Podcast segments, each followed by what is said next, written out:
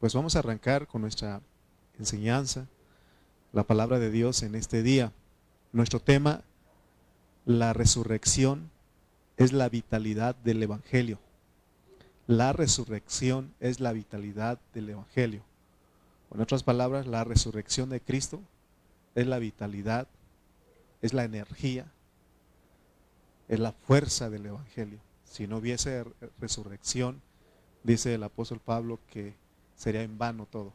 Pero Cristo resucitó, es primicia de todos los que durmieron. Muy bien, vamos a ir a 1 Corintios capítulo 15 y vamos a leer estos 11 versículos y vamos a ver lo que Dios nos tiene para nosotros en esta tarde. Dice la palabra de Dios, además os declaro, hermanos, el Evangelio que os he predicado, el cual también recibisteis, en el cual también perseveráis, por el cual asimismo, si retenéis la palabra que os he predicado, sois salvos, si no creísteis en vano. Porque primeramente os, he enseñado lo que asimismo recibí, que Cristo murió por nuestros pecados, conforme a las escrituras, y que fue sepultado, y que resucitó al tercer día, conforme a las escrituras, y que apareció a Cefas, y después a los doce. Después apareció a más de 500 hermanos a la vez, de los cuales muchos viven aún y otros ya duermen. Después apareció a Jacobo, después a todos los apóstoles y al último de todos, como a un abortivo me apareció a mí. Porque yo soy el más pequeño de los apóstoles. Que no soy digno de ser llamado apóstol. Porque perseguía la iglesia de Dios. Pero por la gracia de Dios, soy lo que soy. Y su gracia no ha sido en vano para conmigo. Antes he trabajado más que todos ellos. Pero no yo, sino la gracia de Dios conmigo. Porque o sea yo o sean ellos. Así predicamos. Y así habéis creído. Amén. Vamos a orar. Dios y Padre de misericordias. En esta hora, amado Dios, venimos delante de ti nuevamente. No venimos en lo, eh, en lo sabio que pensamos que somos, en lo inteligente que pensamos que somos, ni en lo ético que pensamos que somos. Venimos, eh, Señor, en Cristo. Venimos en el nombre del Señor. Porque queremos, Señor, y aún creemos que tú eres el que nos impartes de tu vida en tu cuerpo. Por eso, Padre, estamos delante de ti y, Señor, hay una responsabilidad de predicar correctamente tu palabra, pero hacerlo bien dicho, Señor. Porque queremos edificar, queremos, Señor, dar palabras, Señor, de vida a nuestros hermanos. Ayúdame en esta hora, Señor, que yo pueda edificar a mis hermanos al abrir mis labios pueda, Señor, impartirles vida, o tú a través de mí, mejor dicho, Padre, porque tú eres el que has venido para que tengamos vida y en abundancia. Gracias, Señor. Tómanos en esta hora, que seas tú siendo glorificado en nuestras vidas. En el nombre de Cristo Jesús, nuestro Señor y Salvador. Amén. Si ustedes vieron la, el, hay un título del capítulo 15 y dice la resurrección de los muertos. Tenemos nosotros, este capítulo tiene 58 versículos y nos van a hablar de la resurrección de nuestro Señor Jesucristo. Hemos usado unas eh, letras para que se nos queda, ¿no?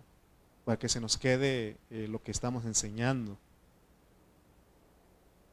más o menos es como los partidos que tienen sus letras ahí, el PRI, el PRD, el PAN.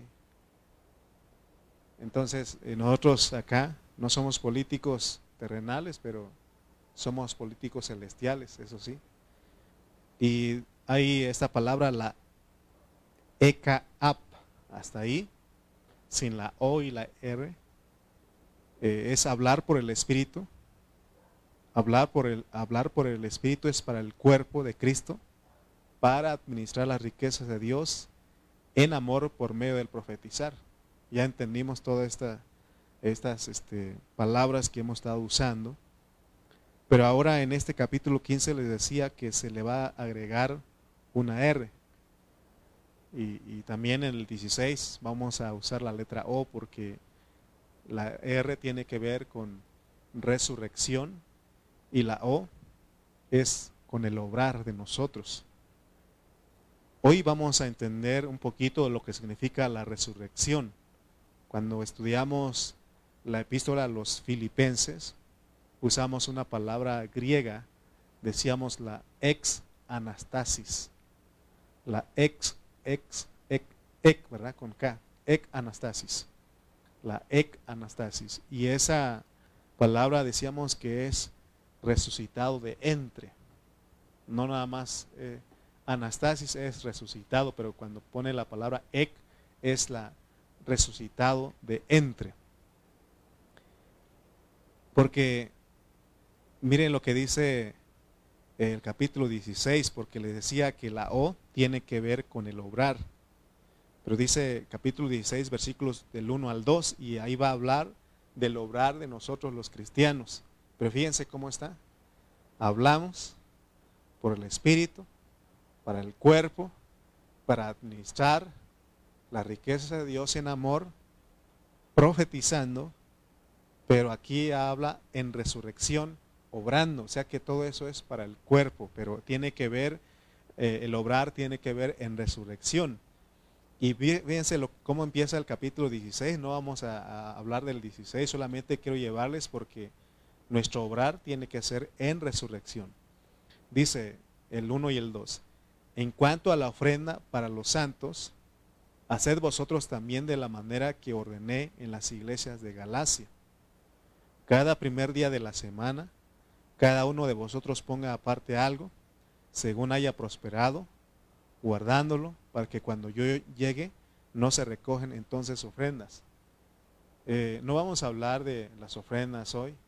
Cada vez que se tocan el dinero siempre trae una tristeza, una molestia, no a todos, pero cuando no tenemos la gracia de, saber lo que es dar, siempre trae molestia, ¿no? Pero no vamos a hablar de esto, tanto de eso hoy sino que debemos de saber que en la vida de la iglesia, aún parte de las ofrendas que se recoge eh, son para los santos. ¿Quiénes son los santos? Los hermanos. Eh, las ofrendas son para ayudar a los hermanos pobres de la iglesia. Eh, cuando Pablo fue con los apóstoles en Jerusalén, ellos le encargaron algunas cosas.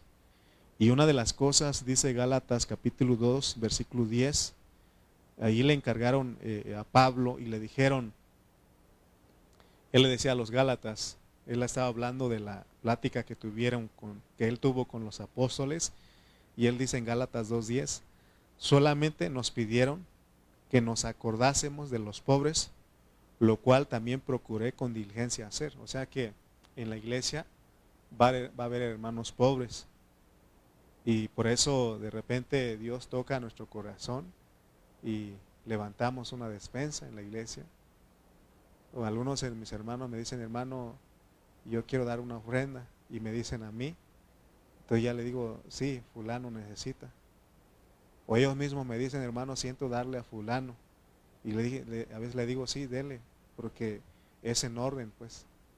Es en orden todo eso porque no podemos eh, ignorar a los pobres, ¿verdad? Hay hermanos que están pobres en la iglesia, siempre va a haber pobres en las iglesias. Eh, entonces, en nuestro corazón, como, como eh, todos los de la iglesia, en la iglesia local, que somos parte del cuerpo, debemos llevar la carga de ayudar a los pobres. pero, pero Dios nos ha dado algo en la cual tenemos que hacerlo y es esa vida en resurrección. Para que nosotros veamos siempre por los pobres. En la historia han, habido personajes que han, se han preocupado por los pobres. Por ejemplo, hay una señora que se hizo bien famosa en la iglesia católica que se llamaba Madre Teresa de Calcuta. ¿Se acuerdan? ¿Han leído alguna vez de ella? Y ella es famosa porque siempre procuró a los pobres. Entonces, este, pero ahora fíjense que estamos hablando de, de dar, pero hay algo que Pablo nos quiere decir aquí, porque no es dar por dar. Eh, lo que nosotros tenemos que pedirle a Dios es que no seamos hipócritas en nuestro dar. Se escucha feo, pero hipócrita, hipocresía es un, actor. ¿Se acuerdan ustedes que le decíamos en otro momento que eh, porque hace que hace un actor de películas, novelas, actúa él, no es realmente algo real, no es su vida real, sino que eh, está actuando. Entonces nosotros podemos actuar con nuestro dar. ¿Se acuérdense de, de Ananías y Zafira? Ellos actuaron. Sin embargo, Bernabé, él no actuó, él, él fue movido por la vida en resurrección para ofrendar, para obrar para los hermanos necesitados. Entonces, tenemos que tomar bien, bien este, tener muy en cuenta esto que estamos hablando, porque se acuerdan que cuando leímos el capítulo 13, y ahí se nos habló del amor, de una persona que es el amor, o sea que cuando vamos a dar, que sea Cristo en nosotros que sea Cristo, que sea Dios en nosotros porque Él es amor. Porque corremos el peligro, el peligro de que nosotros estemos ocupados en estar dándole de comer a todos los pobres, pero no tener amor. Así lo leímos en el capítulo 3. Por eso no debemos de engañarnos, debemos de ser sinceros delante de Dios y saber si realmente tenemos amor. O sea que, miren, yo lo he experimentado y, y, a veces digo, ah, no lo hubiera dado, ¿verdad? O sea, es una experiencia que he tenido, entonces no es la vida en resurrección. O también puede uno pensar es que yo doy porque soy una buena persona. Y no debe ser eso, entonces eso no sirve. Por eso dice Pablo en el 13 que nada soy, nada sirve. Entonces estamos aprendiendo a que nuestro dar para los pobres sea en resurrección, sea una vida en resurrección. Entonces, eh, porque cuando lleguemos, ya unamos todo los, las, frases que hemos venido hablando, eh, porque dijimos que Hek, Eka, H-E-C-A, hablar por el Espíritu, hablar por el Espíritu para permanecer en el cuerpo, administrando. Pero la otra parte es apro, que es en amor, profetizando, en resurrección para obrar. O sea que estas cosas, esos elementos tienen que estar relacionados o tienen que estar siempre juntos. Entonces, por eso nuestro tema es la resurrección de Cristo es la vitalidad del Evangelio. O sea que tampoco podemos ser personas que estemos hablando, hablando la palabra. Podemos, podemos hacerlo, pero tengamos cuidado porque entonces si no lo hacemos por la vida en resurrección, entonces no sirve. No sirve. Acuérdense de que Mateo 7, Señor, no en tu nombre profetizamos, no en tu nombre hicimos milagros, no en tu nombre echamos fuera demonios. ¿Y cuál qué dijo? apartados de mí, hacedores de maldad. Amén. Ahora, hay dos clases de cristianos. Hay cristianos que estamos dando y hay cristianos que no estamos dando. Bueno, el que ya está dando ya tiene un poquito de ventaja, pero tiene que tener cuidado de que sea en resurrección. Pero el que no da, entonces, pero vuelvo a repetir, no vamos a hablar tanto del, dar porque eh, este, no es nuestro tema, todavía no entramos al 16, pero, pero como estamos hablando de la resurrección, tiene que ser en resurrección todo lo que hagamos. Porque la meta de nosotros los cristianos no debe ser ir al cielo, porque muchos cristianos, ellos creen que su meta es ir al cielo. Tampoco nuestra meta debe ser madurar en la vida espiritual para ser vencedores y adquirir el reinado con Cristo. Tampoco debe ser la meta. Es parte del Evangelio, pero ese no debe ser la meta. Entonces, si nosotros, si yo solamente me ocupo es que yo voy a ser eh, vencedor, voy a madurar y esforzarme y, y buscar al Señor en santidad y todo eso para ser un vencedor y reinar con Cristo en el milenio, entonces, hermano, estoy descuidando una parte que es el cuerpo.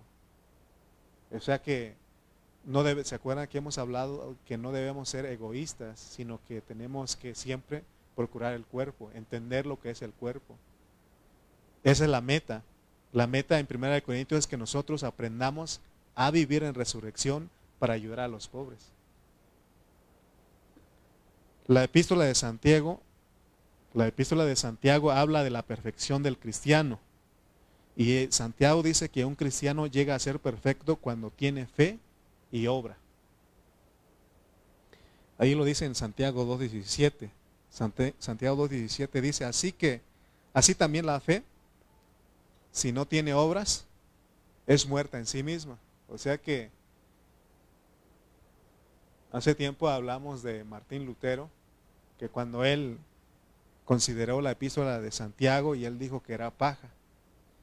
Eh, pero nosotros al estudiar bien Santiago, hace tiempo estudiamos en esta iglesia local, estudiamos Santiago y pudimos entender el mensaje que él estaba transmitiendo. Entonces, hermanos, nuestra preocupación, la carga que llevamos en este ministerio al predicar todos estos mensajes, es que nosotros no vayamos a hacer las cosas con el sentimiento humano. ¿Cuántos de ustedes, les, muchos de ustedes les he dicho, no estorbemos a Dios? Porque a veces nuestro sentimiento ahí va. Porque cuando nosotros vivimos en resurrección, entonces sabemos cuándo Dios va a indicar que tenemos que dar y cuándo no, no. Cuándo no tenemos que dar. Entonces es importante, esto que estoy hablando es para aprender. ¿Para qué? Para que nosotros, cuando Cristo venga, nosotros manifestemos con Él, eh, porque se va a manifestar algo que ya se está viviendo. Entonces, si, si hay cosas que hemos venido haciendo, tenemos que ajustarlo. Tenemos que decir, ah, entonces tengo que hacerlo en una vida en resurrección. Amén. El obrar no requiere, el obrar que dice Pablo aquí no requiere de nuestra mente humana. Esto requiere de nuestro espíritu. Esto requiere que entendamos el verdadero propósito de Dios en el obrar. La meta de Primera de Corintios es cuidar a gente pobre, pero en resurrección, en amor. Hay muchos hermanos, no solamente en esta iglesia local, sino en todo el mundo. Hay muchos hermanos que ellos están ocupados en ayudar a los pobres. Pero también Pablo está diciendo, deben de tener cuidado que no lo hagan en hipocresía. O sea, no actuando. Porque podemos actuar en eso, entonces no sirve. Pues. Amén.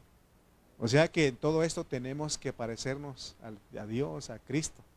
Porque Cristo siempre actuó en resurrección. Él, cuando alimentó a los cinco mil personas, él lo hizo en resurrección. Él lo hizo en resurrección.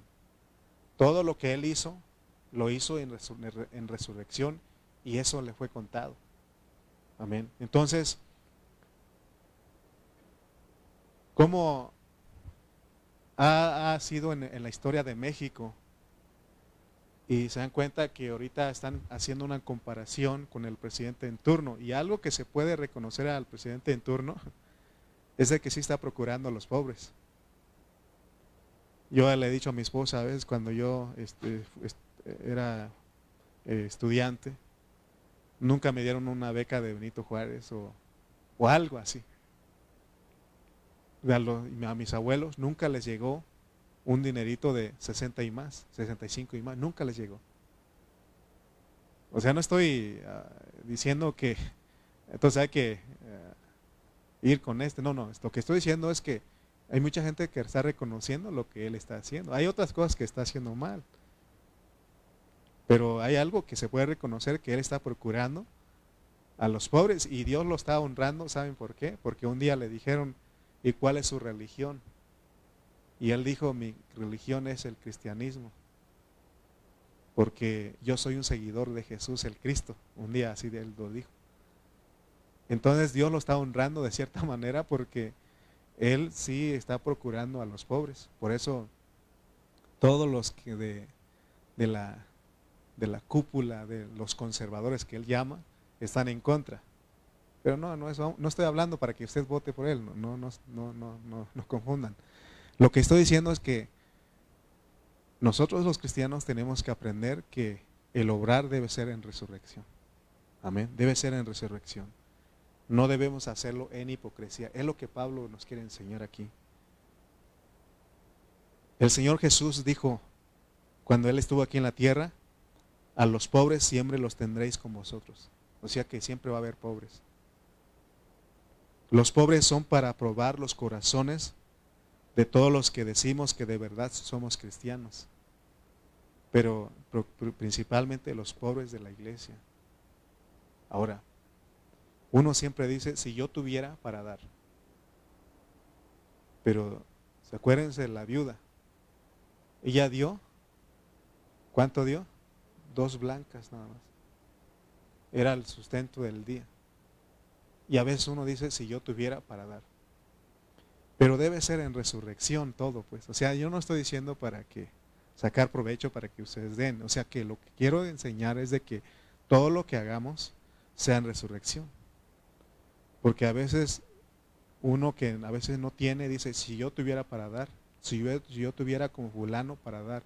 En realidad Dios te prueba con lo poquito que tú tienes, pero tiene que ser en resurrección. Amén. Tiene que ser en resurrección. Dice el Salmos 41, 1. Salmos 41, 1. Dice, bienaventurado el que piensa en el pobre en el día malo lo librará Jehová. Pero esto pensar, ah, pobrecito, que alguien le ayude, no. Cuando tengamos oportunidad, podemos ayudarlo.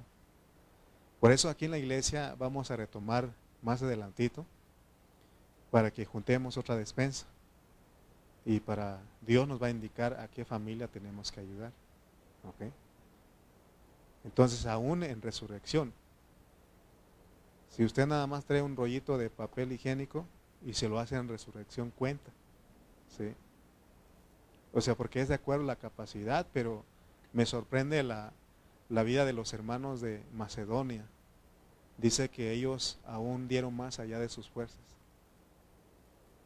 O sea, significa que eh, dice que Pablo sabía su condición de ellos y le dijo, ¿saben qué? Ya no, porque yo sé cómo están ustedes.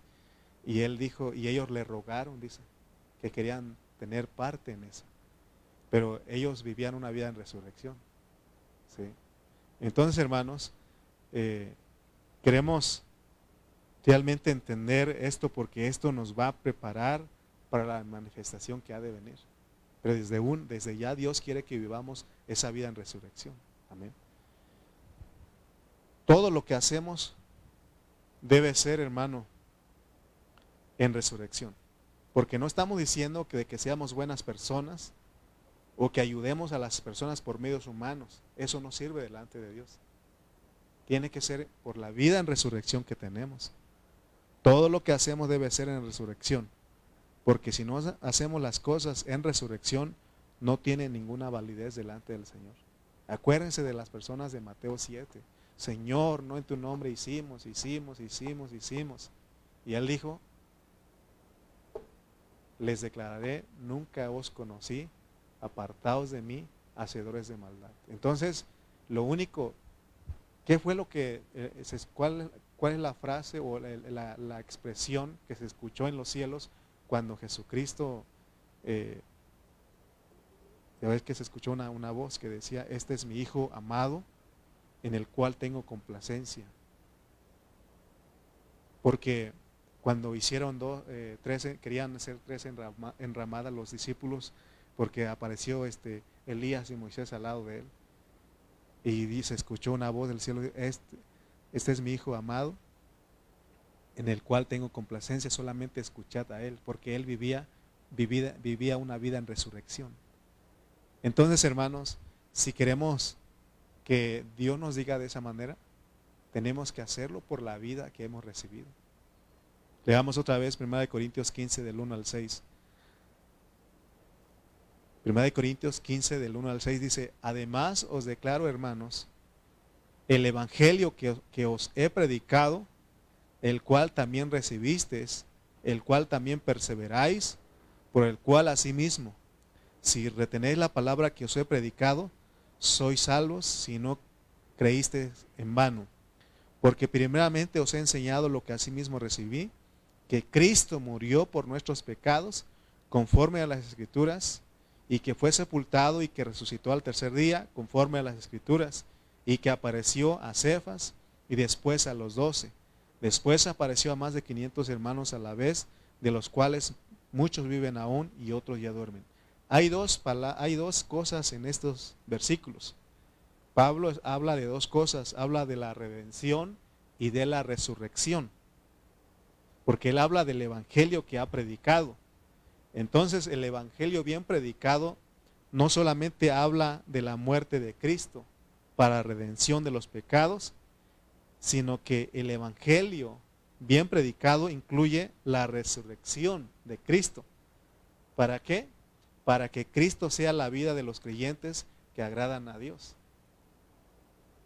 ¿Cuántos nosotros hemos batallado para amar, para perdonar, para soportar?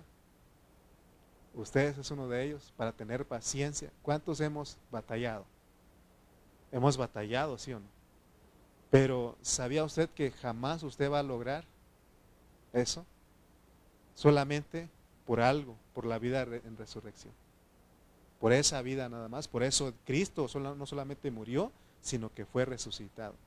Si Cristo no hubiese resucitado, nosotros, hermano, jamás experimentaríamos lo que es el amor, lo que es hacer las cosas en resurrección, en vida nueva. Porque si solo creemos en la muerte de Cristo, es verdad que eso arregla nuestro problema judicial. Pero si nosotros no le echamos mano al Evangelio completo, porque la otra parte es la resurrección de Cristo. Y la resurrección de Cristo es la vitalidad del Evangelio, es la energía, es la fuerza del Evangelio. Un Evangelio que, es poderoso, que tiene energía, que tiene la fuerza, es cuando nosotros vivimos en resurrección. Pero la mayoría de los cristianos nos hemos quedado con lo que Dios hizo por nosotros. Y está bien. Y en verdad Él si vino y murió para nuestra redención, para nuestra justificación, para nuestra reconciliación. Pero también Él resucitó para que vivamos esa vida, esa clase de vida, pues. Si nosotros solamente nos la pasamos dándole gracias a Dios por su muerte, porque nos perdonó nuestros pecados, dándole gracias por todo eso, hermano, y no tomamos en cuenta la resurrección, entonces no tenemos algo completo. Amén.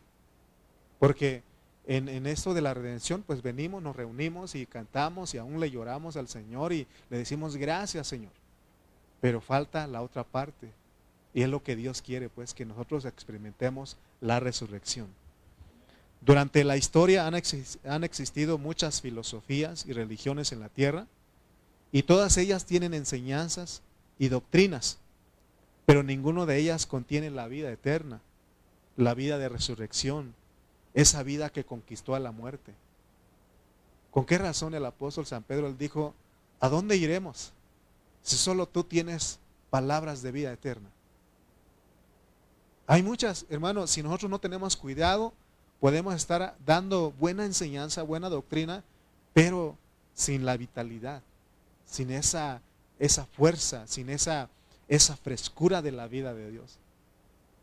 Por eso nuestro, nuestra carga al venir a estar delante de ustedes no es tanto llenarlos de conocimiento, sino que ustedes reciban vida a través de lo que estamos hablando, sean edificados para que todos vivamos esa vida en resurrección.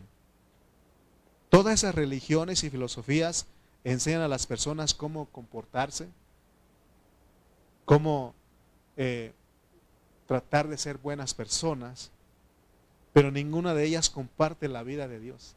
Porque hemos dicho que aquí no venimos para que Dios nos arregle, para que eh, arregle nuestro comportamiento, para que seamos buenas personas, buena gente. No, aquí venimos para que Dios nos dé de su vida. Solamente la vida de Dios, hermano, puede hacer que nosotros obremos en resurrección. Amén. Dios le ha dado su vida al hombre para que el hombre tenga victoria sobre la muerte. Miren, Dios ya nos dio su vida, esa vida en resurrección, cuando recibimos a Cristo. ¿Cuántos de nosotros hemos tratado de, eh, de, dejar de hacer, hemos tratado de hacer algunas cosas que, todavía practicamos como cristianos? Porque no el hecho de ser cristiano significa que ya no, ya no pecamos. Nosotros pecamos y cada uno de nosotros sabemos lo que todavía tenemos, qué áreas de nuestra vida no hemos vencido. Quizá hemos vencido algunas áreas, pero, eh, pero las áreas que no hemos, vencido, a veces tratamos y decimos, eh, prometo, ya no lo voy a hacer, voy a tratar de no hacerlo eh, por esta y, y siempre estamos ahí prometiendo. Pero ¿qué pasa? Finalmente, otra vez caemos. ¿Por qué razón? La razón es de que nosotros no hemos echado mano de la vida, la otra parte del Evangelio, que es la resurrección. Cuando usted dice, no puedo perdonar, no puedo amar, no puedo eh, aún dar, usted tiene que acordarse de la vida que tiene, de esa vida en resurrección. Amén. Por eso Pablo, él decía, ya no vivo yo, mas Cristo vive en mí. Él entendió eso. Cuando, cuando hablamos de que nosotros los hombres tenemos que tener victoria sobre la muerte, no debemos centrar nuestros pensamientos solo en el hecho de la resurrección, sino que tenemos que ver que la resurrección es una clase de vida que debe de invadirnos a nosotros totalmente. Por eso es bueno, todos los días tenemos que decir, Señor, invade esa vida en resurrección en mí. Invade, que, que, que conquista mi, mi alma, conquista todo mi ser. El Señor Jesús todo él podía hacer. ¿Se acuerdan ustedes que iba y, aún este, una vez entró ahí y le dieron, lo golpearon, lo quisieron sacar? Y dice que él, o le, le dijeron de cosas y él enmudeció. ¿Por qué él podía hacer eso? Otra vez lo pusieron ahí y dice que le, le vendaron sus ojos y le dijeron, le, lo golpearon y le dijeron, dinos, ¿quién te golpeó? ¿Usted cree que él no sabía quién lo golpeó? Él sabía porque se acuerdan que él aún sabía los pensamientos de las personas. Sabía lo que ellos murmuraban. Seguro que él sabía quién lo golpeó. Él podía, tú fuiste. Pero él no lo hizo. Él cayó, enmudeció. Él podía bajarse de la cruz. porque él, él, él no lo hizo? ¿O porque Él soportó todo eso? Porque por la vida en resurrección que estaba, que moraba en Él. ¿Cuántos de nosotros decimos, ya no puedo? Ya me cansé. Yo soy una de las personas que a veces dice, ya me cansé. Ya no puedo. Pero estas palabras me retan a mí. Si yo soy un verdadero cristiano, debo de echar mano de la vida en resurrección que tengo, porque ya lo tenemos.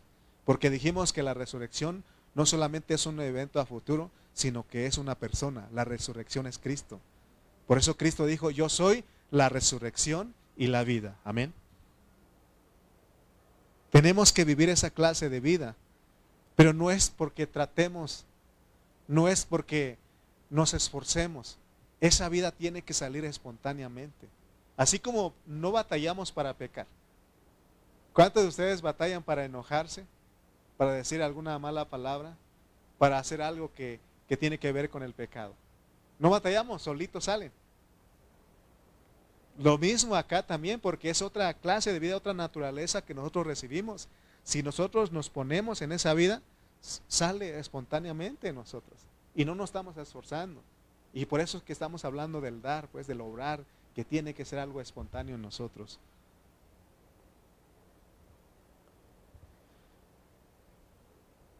Un ejemplo de lo que estoy hablando es de que el Señor Jesucristo, Él no tuvo que morir para poder experimentar la resurrección. Él, desde que nació, Él empezó a vivir una vida en resurrección. Él aprendió la obediencia, dice la palabra. Imagínense cómo era Jesús de niño. No dice la palabra, no, no habla mucho, pero él, él vivía, él era un ejemplo por la vida en resurrección que él tenía. Y podemos nosotros decir es que Él es Dios, pero Él también dio esa vida a nosotros. ¿Por qué el Señor podía vivir en resurrección?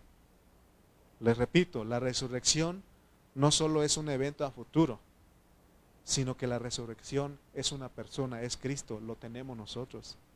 ¿Cuántos hemos recibido a Cristo? Es lo primero que pasa cuando venimos. ¿Quieres recibir a Cristo? ¿Quieres recibir a Cristo? Y decimos, amén. Quiero recibirlo. Y tenemos a Cristo, tenemos la vida en resurrección. Marta, leí en Juan 11, 24 al 25, ella tenía ese, ese conocimiento ella sabía de la resurrección, pero ella lo tenía como un evento a futuro. Dice San Juan 11, 24 al 25. Marta le dijo, yo sé que resucitará en la resurrección, en el día postrero. ¿Se dan cuenta que ella sí sabía de la resurrección? Ella creía en la resurrección, pero aún como un evento a futuro. Pero Jesús le dijo, yo soy la resurrección y la vida. El que cree en mí, aunque esté muerto, vivirá. Nosotros estamos muertos. ¿Por qué estamos muertos? Estamos muertos por causa del, del, cuerpo de pecado que tenemos. Esto es lo mortal que hay en nosotros. Esto es muerte. Porque hermano, es que aquí mora el pecado. Y dice Pablo en Romanos 7 que el mal que aborrezco, eso resulto haciendo. Porque yo sé que en mí, en mi carne, no mora el bien, sino el mal.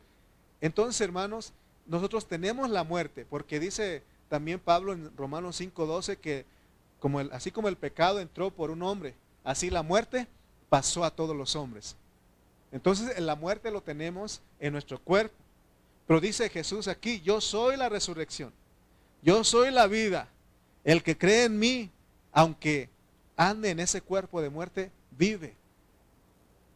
Hermano, tenemos, es una vida que vence. Tenemos una vida, hermanos, que nos lleva de victoria en victoria. Mira, hemos dicho que las reuniones, aquí vencemos los que podemos venir. No es que somos mejores, simplemente que echamos mano de la vida en resurrección. ¿Cuántos de ustedes ahorita tendrían que estar acostados ya? ¿Tendrían que estar ya descansando? ¿U otros tenían que estar ahí haciendo otras cosas? Pero ustedes qué dijeron? Voy a mi reunión. Y no es porque ustedes son súper hermanos, sino que es por la resurrección, la vida en resurrección que nosotros tenemos. Por eso es que estamos aquí. Así como la Biblia dice que el amor es una persona, de la misma manera la resurrección es una persona. Porque si usted tiene a Cristo dentro de usted, usted puede vivir la resurrección. Podemos vivir la resurrección. Porque la persona de Cristo, que es la resurrección, está dentro de nosotros. Recuerden eso. Un día que le dijeron, ¿quieres recibir a Cristo? Y nosotros dijimos, amén, yo lo quiero, yo quiero recibirlo. En ese momento se nos dio la vida en resurrección. Pero a veces nosotros confesamos lo contrario. Es que yo no puedo. Es que yo no, así siempre ponemos, confesamos lo negativo de nosotros. La otra vez les decía que una vez alguien nos visitó y empezó a hablar de enfermedad, que le duele acá. Hermano, yo salí que ya tenía muy, todas esas enfermedades. Pero cuando uno se pone a hablar de Cristo, por eso el contexto, todo eso, ¿qué hay pues hermanos cuando reunís? Cada uno de vosotros tiene salmo, tiene doctrina, tiene revelación, tiene lengua, tiene interpretación, hágase todo para edificación. ¿Se dan cuenta? Porque si nosotros hablamos eso, estamos hablando de las experiencias en Cristo. Entonces, hermano, ¿qué pasa? Hermano, es la vida fluyendo entre nosotros. Pero si hablamos de enfermedades, enfermedades, hablamos de cosas que están pasando con nosotros, entonces eso, hermano, nos va a llevar a vivir una vida en derrota. Una vida, hermano, que ya no podemos con nosotros. Ya no podemos con nuestra familia. Ya no podemos con los que están con nuestros vecinos. Ya no pueden con los hijos. Ya no puede con el esposo. ¿Por qué? Porque, hermano, no estamos echando mano de la vida que tenemos.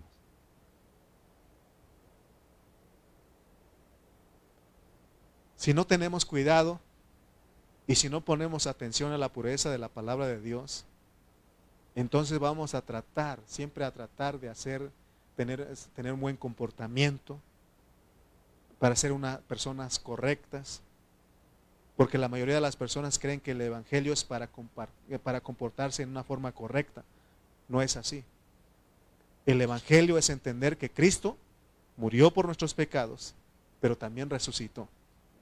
Para quitarnos la muerte, para que ya no participemos en esos pecados, para que vivamos una vida en resurrección.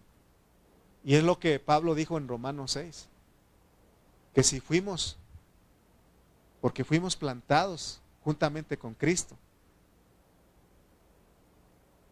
por el bautismo, dice, para fin de que ya no sirvamos más al pecado, sino que andemos en vida nueva. Amén. Aún nuestro bautismo para eso es. Nos metieron al agua, pero nos sacaron. Ahí indica tu muerte y tu sepultura, tu sepultura y tu resurrección.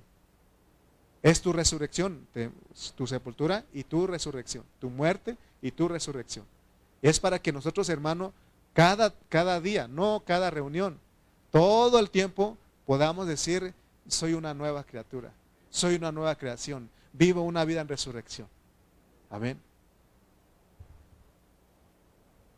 ¿Cuántos de nosotros de repente nos vamos a dormir y nos despertamos en la madrugada o a medianoche y tenemos sueños feos, sueños horribles. Y en el sueño uno piensa que es que está sucediendo, es real, ¿no? Y te levantas asustado y dices, ¿qué pasó? Yo lo que he aprendido con todo esto es, Señor, yo tengo la vida en resurrección. Tengo una vida que vence. Amén. Entonces, hermanos, el Evangelio, en este Evangelio que Dios nos ha dado, hay buenas nuevas. Porque las buenas nuevas es la vida de Cristo es la vida de resurrección. Esa vida conquistó a la muerte. Por eso el Señor dijo, ¿dónde está, oh muerte, tu aguijón? ¿Dónde está, oh sepulcro, tu victoria? Porque Él venció. Esa es la vida que nosotros tenemos. No recibimos al Cristo que caminó los 33 años y medio, recibimos al Cristo que resucitó, que murió y resucitó. Esa es la vida en victoria que tenemos. ¿Con qué razón Pablo dijo, todo lo puedo en Cristo que me fortalece? Él lo decía por la vida en resurrección, porque no crean ustedes que Pablo eh, estaba eh, eh, ahí en su sofá, en su sillón, con su control en la mano, con su celular viendo TikTok y viendo memes ahí, diciendo, todo lo puedo en Cristo que me fortalece. Con una coca ahí a un lado y unos tacos, una torta ahí comiendo y todo lo puedo en Cristo que me fortalece. ¿Usted cree que Pablo en esa condición dijo eso? Hermano, estaba sufriendo. Es más, estaba enfermo Pablo. Y él dijo, todo lo puedo en Cristo que me fortalece. ¿Por qué lo dijo? Por la vida en resurrección. ¿Por qué a veces le digo a ustedes, avísele a su cara que usted está contento? ¿Por qué? ¿Por qué? Porque tenemos una vida en resurrección. ¿Te imaginas, hermano, que todo el tiempo tristes? ¿Y qué testimonio vamos a dar nosotros del Dios que tenemos? ¿Qué van a decir? Ah, ir a los cristianos y esos que van a las reuniones. ¿Y cómo están? Hermano, tenemos que echar mano de la vida en resurrección. Tenemos que ser la gente más alegre. Es verdad que a veces mi esposa dice, ¿por qué estás serio? Es que me duele algo, pero me dice, es que tienes que, puedo hacer algo por ti. Y no, no, no, no puede hacer nada. Imagínense que no me dejo. Pero ya entendí, hermano, porque algo que, que he visto es de que cuando voy con los hermanos, y pasa con todos, ¿no? Que no, no, no se han dado cuenta que cuando vienen otro hermano, otros dos hermanos, tres hermanos, nos alegramos. Por eso a veces le digo a mi esposa, ¿quieres que, que traiga más hermanos? Porque cuando están los hermanos no hay, no hay dolor. No hay, hermano, no hay sufrimiento, aunque estás, sabes que pasa algo en tu interior, pero están los hermanos ahí y te alegran. ¿Sí o no? Por eso es importante la vida de la iglesia, la vida del cuerpo, pues. Que aprendamos, hermano, que aquí está la vida de resurrección entre los cristianos. Amén. A mí me dicen, hermano, ya lo extraño, pero vente aquí con nosotros. Rubén un día lo entendió. Él dijo, hermano, no va a haber reunión. No, no, yo voy por usted. ¿Se acuerda? Yo voy por usted. ¿Cómo de que no? Ah, es que en, en el cuerpo hay vida, hermano. Por eso, mis hermanos, hermanos, ya no vamos a cancelar más reuniones. Digo, sí, estoy de acuerdo contigo.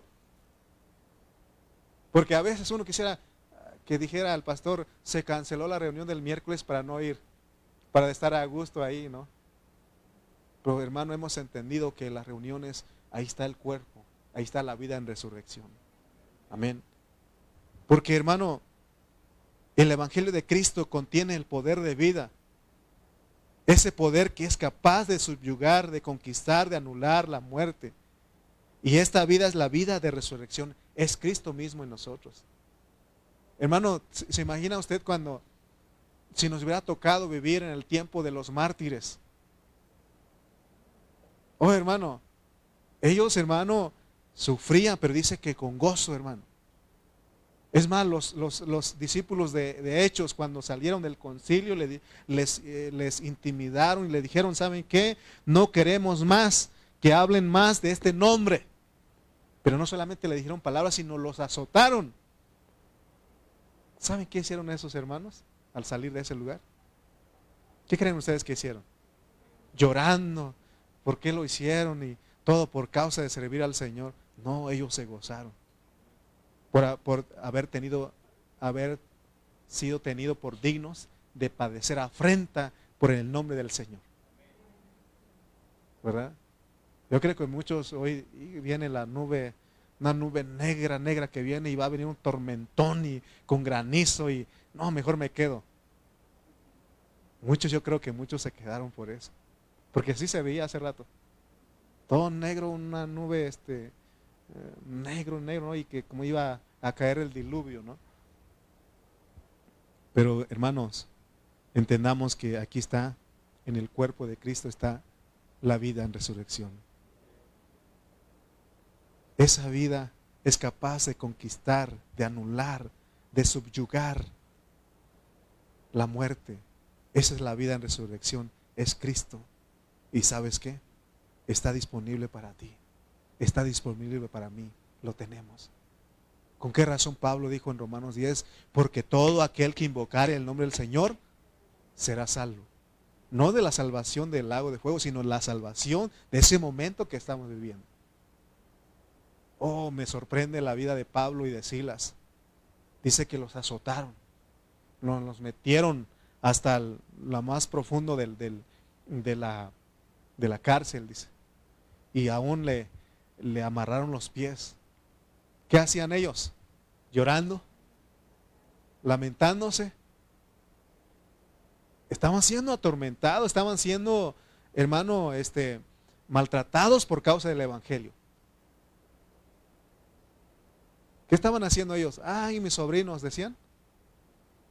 Como la, la, la hermana de la llorona. ¿Qué estaban haciendo ellos? Cantaban salmos, himnos, cantaban, hermano. Y yo digo, ¿y esos hombres qué tienen? Tienen lo mismo que nosotros. Tienen la vida en resurrección. Por eso a veces ustedes dicen, es que usted no me cree. No es que no crea, solamente digo, confiésalo. Hermano, no creas que me va de maravillas a mí, que no me duele nada, me duele. Pero he aprendido algo con esto que estoy hablando. Invocar el nombre del Señor. Invocar el nombre del Señor. No quiere decir que Él viene y quita los dolores y, bien, bien, este, no hermano, ahí están, pero uno tiene, Señor, solo tú puedes suministrarme. Sí, a veces he sentido que ya, ya voy a partir con el Señor. Pero Dios es bueno, hermano. Porque uno dice, ah, pero usted no está sufriendo como yo. Es que cada quien Dios le da. Dios no me da a mí lo que le da a ustedes, porque yo no puedo soportar lo que ustedes están pasando. Pero es el Señor el que lo está dando. Y Él dice que va a producir algo ahí. Eso va a ayudar a que Él produzca un peso excelente de gloria en nosotros. Esas son sus palabras, ¿qué puedo yo decir? Porque algún hermano dijo el otro, entonces, si queremos otro evangelio, pues vamos al Padre de sufrir, allá están ellos. Pero aquí, hermano, estamos hablando de una vida que está disponible para nosotros. Hoy estamos viendo que la muerte y la resurrección de Cristo son inseparables. Ese es el Evangelio completo. Nuestra salvación tiene dos aspectos. El primer aspecto que es la redención en este aspecto Dios nos ha perdonado nuestros pecados por medio de su muerte y nos alegramos, porque por su preciosa sangre fuimos comprados. Pero también tiene otro segundo aspecto que es la resurrección. Es la parte que no hemos echado mano. No hemos tomado en cuenta ese aspecto. Y ese aspecto tiene que ver con nuestro diario vivir. Por eso eh, a veces gritamos, a su nombre, gloria, a su pueblo la victoria. ¿Por qué? Por el poder de la resurrección. Por el poder de la resurrección. Amén. ¿Qué vamos a hacer con respecto a eso, pues? Porque no son mis palabras, no las inventé yo, sino que el Señor está hablando de la resurrección a través de Pablo aquí. Tenemos que experimentar la resurrección a través de todos los maltratos que el Señor sufrió en la tierra. A través de esos maltratos, hermano, él ahí salía el poder de la resurrección. ¿Cómo hacen las personas para producir este aceite, aceite de olivo? ¿Sí o no? Entonces esta vida presente es para machacarnos a nosotros para que produzca esa vida en resurrección. No creas que no tengo temor de estar hablando de esto, sí, porque me mete Dios a experiencia. Y por eso mi esposa dice, ¿estás serio? Sí, es que duele. Duele. ¿Y puedo hacer? No, no puede hacer nada. Y sí, no puede hacer nada. El único que puede hacer la vida en resurrección. ¿Sí o no? Amén. Hermano, no debemos ser teóricos de saber que Cristo murió por nosotros y que saber que Cristo resucitó. Hermano, tenemos que anhelar vivir diariamente esa vida en resurrección. Porque la vida en resurrección es para vivirla diariamente. Entonces ya entendimos que la resurrección no solamente es un evento a futuro, porque va a haber una resurrección de entre los muertos, pero desde ya Dios quiere que vivamos esa vida en resurrección. Porque dice Pablo en 1 Corintios 15, 19, si en esta vida solamente esperamos en Cristo, somos los más dignos de conmiseración de todos los hombres. Está diciendo que seríamos los más miserables de todos los hombres si nosotros creemos que solo aquí en esta vida es para que Cristo nos ayude. Porque muchos piensan eso de que Dios nos ayude. Y está bien, Dios sí nos ayuda. Porque el salmista dijo que el Señor es mi socorro, mi pronto auxilio. Sí, Él nos ayuda, pero hermano, no nos quedemos solamente ahí. Hay algo más para nuestro ser interno. Y es disfrutar el poder de la resurrección. Hermano, pareciera que lo que estoy hablando son cosas. ¿Y será? Porque uno puede llegar a decir, ¿será? el hermano no nos está cuenteando. Hermano, es algo que Dios está enseñando en su palabra. ¿Y sabes por qué se nos hace raro esta, esta palabra? Porque no hemos experimentado. Que cuando venga la tribulación a tu vida, tú digas, yo todo lo puedo en Cristo que me fortalece. Que tú creas que Dios te da la prueba juntamente con la salida. Que te da juntamente con la tribulación la salida. Él siempre está ahí. Amén. Dice otra traducción, dice, si nuestra esperanza es que Cristo nos ayude solamente en esa vida, no hay nadie más digno de lástima que nosotros. Porque la meta de Dios es que experimentemos una vida en resurrección.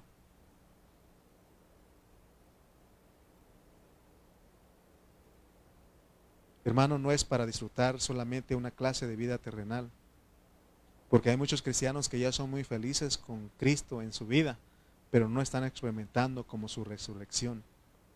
Dios siempre tiene algo más excelente para nosotros. Lo más excelente, lo más profundo, lo más elevado, es que Dios siempre va a querer llevarnos a usted y a mí a lo más excelente, a lo más elevado, que es la vida en resurrección. Y eso lo hace a usted un cristiano experimental.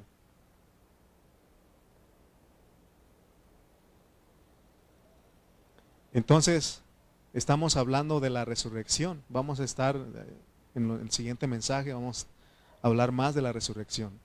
Pero recuerden que la resurrección de Cristo es la vitalidad del Evangelio. Que nos quede claro que las religiones, las filosofías de la tierra carecen de vida aunque tienen enseñanzas, buenas enseñanzas, buenas doctrinas, pero no tienen vida. Las religiones de igual manera. Pero el, el, Evangelio del Señor sí contiene la vida. Por eso el Señor dijo, las palabras que yo os he hablado son espíritu y son vida. Amén. Es una vida en resurrección. Debemos de alcanzar a ver que lo que Dios nos ha dado es una vida en resurrección. El Evangelio del Señor contiene vida.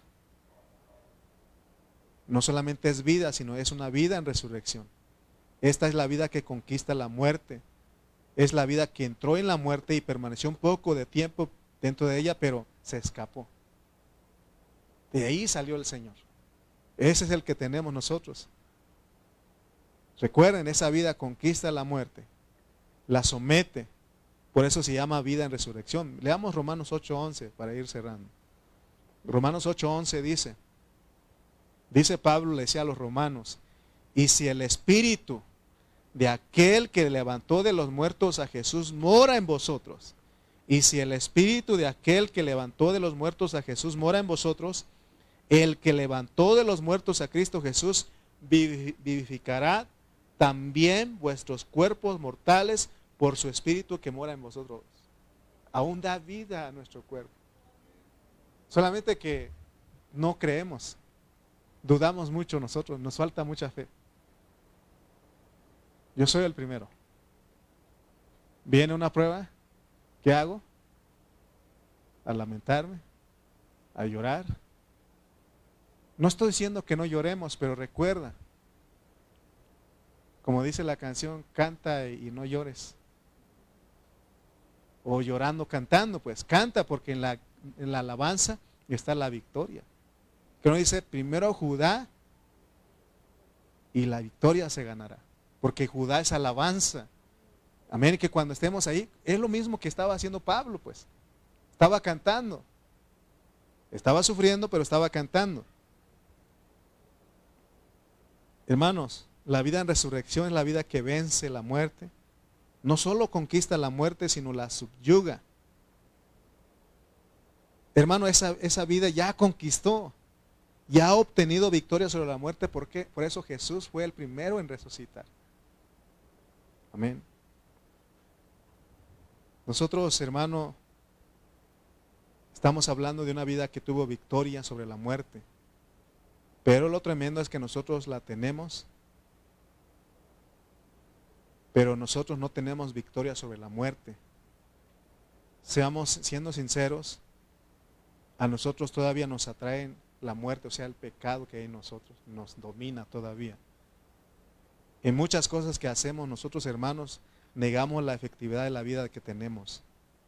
Somos atraídos por la muerte. Muchos de nosotros todavía estamos en muerte, en, muchos aspectos de nuestra vida, pero Dios quiere darnos victoria sobre eso. Por eso nos dio la vida en resurrección. Porque Pablo, él sabía, por eso en Romanos 12.9 él dijo que el amor sea sin fingimiento. Podemos fingir el amor. Por eso en el 13, 1 al 3 de Primera de Corintios, él dice, si yo hablase lenguas humanas y angélicas y no tengo amor, vengo a ser como metal que resuena o címbalo que retiñe. Y si tuviese profecía y entendiese todos los misterios y toda ciencia, y si tuviese toda la fe de tal manera que trasladase los montes y no tengo amor, nada soy. Y si repartiese todos mis bienes para dar de comer a los pobres, y si entregase mi cuerpo para ser quemado y no tengo amor, de nada me sirve. ¿Se dan cuenta, hermano, que uno puede hacer eh, hasta cosas que lo identifiquen como mártir? Porque puede uno dar nuestra vida. No podemos estar dispuestos a morir, pero no tener amor. Uno hasta puede quedarse sin comer para darle de comer a otros. Pero el asunto aquí es que podemos hacerlo sin amor. ¿Cómo puede ser posible eso? Sí es posible, porque Dios lo dice. Por eso Pablo dice, asegúrense de que lo están haciendo en resurrección. Están haciendo en amor. Todo lo que podamos hacer para ayudar a los pobres y bendecirlos no sirve si no viene de un amor sufrido. No sirve si no viene de un amor benigno. No sirve si no viene de un amor que no tiene envidia. Si no viene de un amor que no es jactancioso. Si no viene de un amor que no se envanece. Si no viene de un amor que no hace nada indebido. Si no viene de un amor que no busca lo suyo. Si no viene de un amor que no se irrita. Si no viene de un amor que no guarda rencor. Si no viene de un amor que no se goza de la injusticia. Si no viene de un amor que, se goza de, que no se goza de la verdad si no viene de un amor que todo lo sufre, si no viene de un amor que todo lo cree, si no viene de, de un amor que todo lo espera, si no viene de un amor que todo lo soporta, si no viene de, ese, de esos 15 elementos, hermano, todo es en vano. Amén. Se dan cuenta que no es fácil la vida cristiana, pero tampoco es imposible porque tenemos una vida en resurrección. A veces mis hermanos me dicen, hermano, ¿cuándo vamos a ir a dar de comer a, los que están en las calles? ¿Cuándo vamos a ir a dar de comer a los que están en los hospitales? ¿Cuándo hemos de ir a, los, a dar de comer a los que están en las cárceles? ¿Y saben qué les he dicho? Oremos. Oremos para que lo que hagamos sea una vida en resurrección. A veces me he detenido porque ¿de qué sirve, hermano, abarcar tanto si no es una vida en resurrección? Amén. Tenemos que, eh, porque no es cualquier cosa eso, porque podemos hacerlo, pero sin la vida en resurrección. Podemos estarla haciendo sin amor. Termino con Mateo 19, 20 al 26. Está hablando del joven rico. Y él le preguntó al Señor, Maestro bueno, ¿qué haré para heredar la vida eterna? Y el Señor le dijo, los mandamientos tienes. Y en el versículo 20 él dice, el joven le dijo, todo esto lo he guardado desde mi juventud. ¿Qué más me falta? Jesús le dijo, si quieres ser perfecto, anda, vende lo que tienes y dalo a los pobres. Y tendrás en el cielo y ven y sígueme. Oyendo el joven esta palabra, se fue triste, porque tenía muchas posesiones. Entonces Jesús dijo a sus discípulos, de cierto os digo que difícilmente entrará un rico en el reino de los cielos. Otra vez os digo que es más fácil pasar un camello por el ojo de una aguja que entrar un rico en el reino de Dios. Sus discípulos, oyendo esto, se asombraron en gran manera, diciendo, ¿quién pues podrá ser salvo? Y mirándolos Jesús les dijo, para los hombres esto es imposible, mas para Dios todo es posible. O sea que se puede se puede. Por ejemplo, si Dios pone el corazón de alguien que, venda todas sus cosas para ayudar a los pobres, los va a hacer, pero va a ser en resurrección. ¿Sí? Porque si no, nos va a pasar como Ananías y Zafira. Dice que vendió una heredad y dice que vieron que era mucho. Y él y su esposa se pusieron de acuerdo y dijeron, ¿sabes qué? Nos costó tanto, pero vamos a decir, para no darle todo a los pobres de la iglesia, vamos a quitar un poco y vamos a decir que en esto vendimos. Y dice que mintieron al Espíritu Santo, ¿se acuerdan ustedes? Hermano, entonces tenemos que asegurarnos de que sea siempre por la vida en resurrección, que sea en amor, todo lo que hagamos en la vida de la iglesia. Entonces cuenta, entonces sí sirve. De otra manera, no sirve. Amén. Por eso nos hemos detenido. Hermano, vamos a darle de comer. Espérate, espérate. Vamos, vamos que, porque no que, sí podemos hacerlo, pero ya vimos aquí lo que dice Pablo en 1 Corintios 3. Podemos darle de comer, pero si no tenemos amor, no sirve. Amén. Que sea todo en amor, que sea en una vida en resurrección. Amén. ¿Usted vino en una vida en resurrección hoy? ¿Sí? ¿Sí? Entonces, estemos contentos, pues, porque una vida en resurrección canta, se alegra, dice todo lo puedo en Cristo que me fortalece. Amén. Vamos a orar. Señor y Dios, gracias porque en esta hora, Señor, nos permites ver lo que es una vida en resurrección. Es una vida, Señor, que vence a la muerte. Es una vida que subyuga. Es una vida, Señor, que conquistó a la muerte.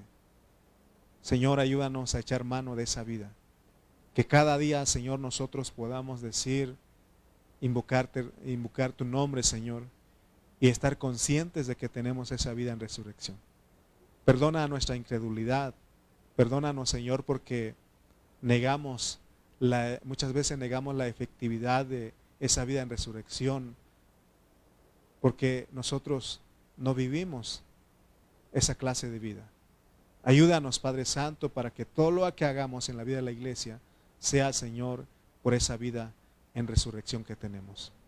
Gracias, Señor, por esta hora, Señor, porque nos has permitido comprender pero sé, Señor, que tú eres, Señor, el que repartes a cada uno de mis hermanos lo que tú quieres dar. Gracias, Señor, porque esta palabra, Señor, no es invento de nosotros, sino que es una palabra que tú dices en tu santa escritura, Señor. Gracias, gracias, Señor, porque nos has hablado en esta hora. En el nombre de Cristo Jesús. Amén